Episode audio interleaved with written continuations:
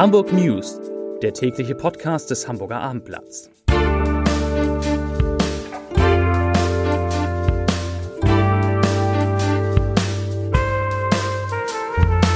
Moin, mein Name ist Lars Haider und heute geht es um ein schlechtes Zeugnis, das der Hamburger Klimabeirat dem Klimaschutz in der Stadt ausstellt. Weitere Themen.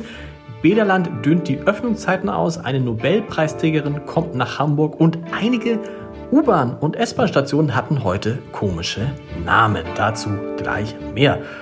Zunächst aber wie immer die Top 3, die drei meistgelesenen Themen und Texte auf abendblatt.de. Auf Platz 3. Zinsen steigen rasant, sollte man jetzt anlegen. Auf Platz 2. HVV nennt Haltestellen um. Und auf Platz 1.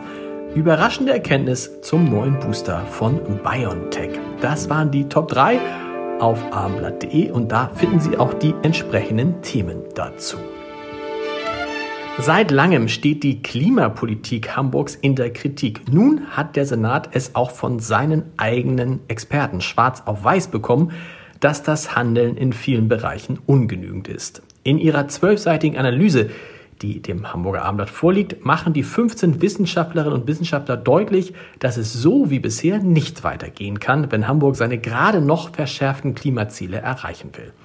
Denn es werde immer wahrscheinlicher, dass Hamburg ohne Verschärfung nicht einmal das Ziel erreiche, den Kohlendioxidausstoß bis 2030 um 55 Prozent gegenüber 1990 zu reduzieren. Dabei hatte der rot-grüne Senat sich geeinigt, dieses Ziel sogar auf 70 Prozent hochzusetzen. Doch die Vorsitzende des Beirats, Daniela Jakob, sagt dazu, ich zitiere, der Bericht des Senats macht deutlich, dass umgehend erheblich mehr Anstrengungen notwendig sind, um die Klimaschutzziele zu erreichen. Zitat Ende. Das wird der grüne Umweltsenator und der grüne Verkehrssenator, das werden die beiden nicht gern hören.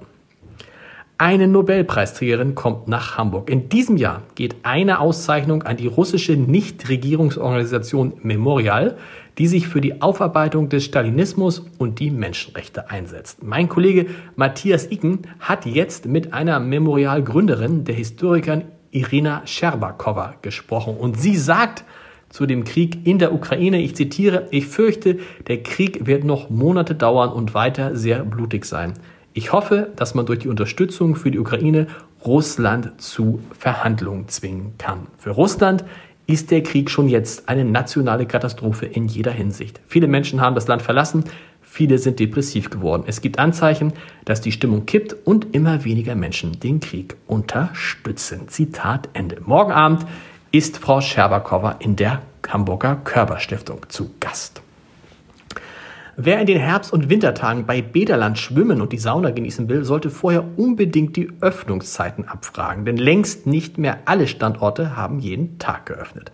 Aufgrund des erheblichen Personalmangels gibt es ab sofort in einem Großteil der Bäder zwei Ruhetage pro Woche. Betroffen sind davon unter anderem das Billebad, das hat Montag und Dienstag geschlossen, die Bäder in Billstedt, da ist der Ruhetag Montag und Donnerstag, in Süderelbe Montag und Dienstag geschlossen, das Festland Dienstag und Mittwoch geschlossen und das Parkbad in Volksdorf Montag und Dienstag dicht. Jeden Tag in der Woche haben einzig das Kaifu-Bad und die Kaifu-Sohle sowie die Bartholomäustherme geöffnet.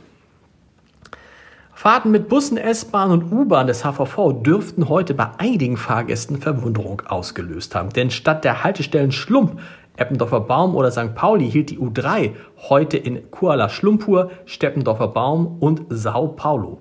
Sao Pauli muss es heißen natürlich. Und auch bei der S-Bahn mussten Reisende vermutlich zweimal hinschauen. Dort wurde plötzlich Balearenfeld statt Bahrenfeld und Havanna Brok statt Hammerbrook angefahren. Insgesamt 14 U-Bahn, S-Bahn und Bushaltestellen wurden im Rahmen einer Aktion zum Klimawandel für drei Tage umbenannt.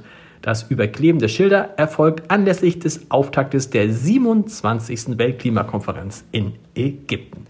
Zum Podcast-Tipp des Tages heute Abend um Punkt 21 Uhr beginnt die zweite Staffel unseres Gute Nacht Podcasts. Und da bringe ich Sie zusammen mit dem Jan und dem Tobi sicher durch die Nacht. Hören Sie mal rein auf www.abendblatt.de und noch was vormerken.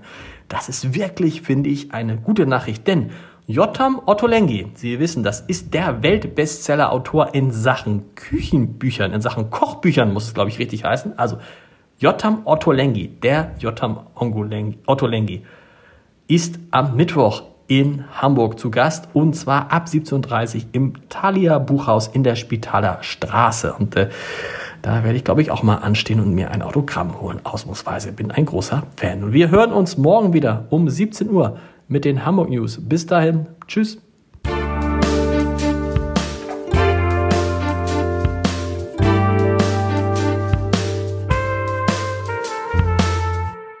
Weitere Podcasts vom Hamburger Abendblatt finden Sie auf abendblatt.de slash podcast.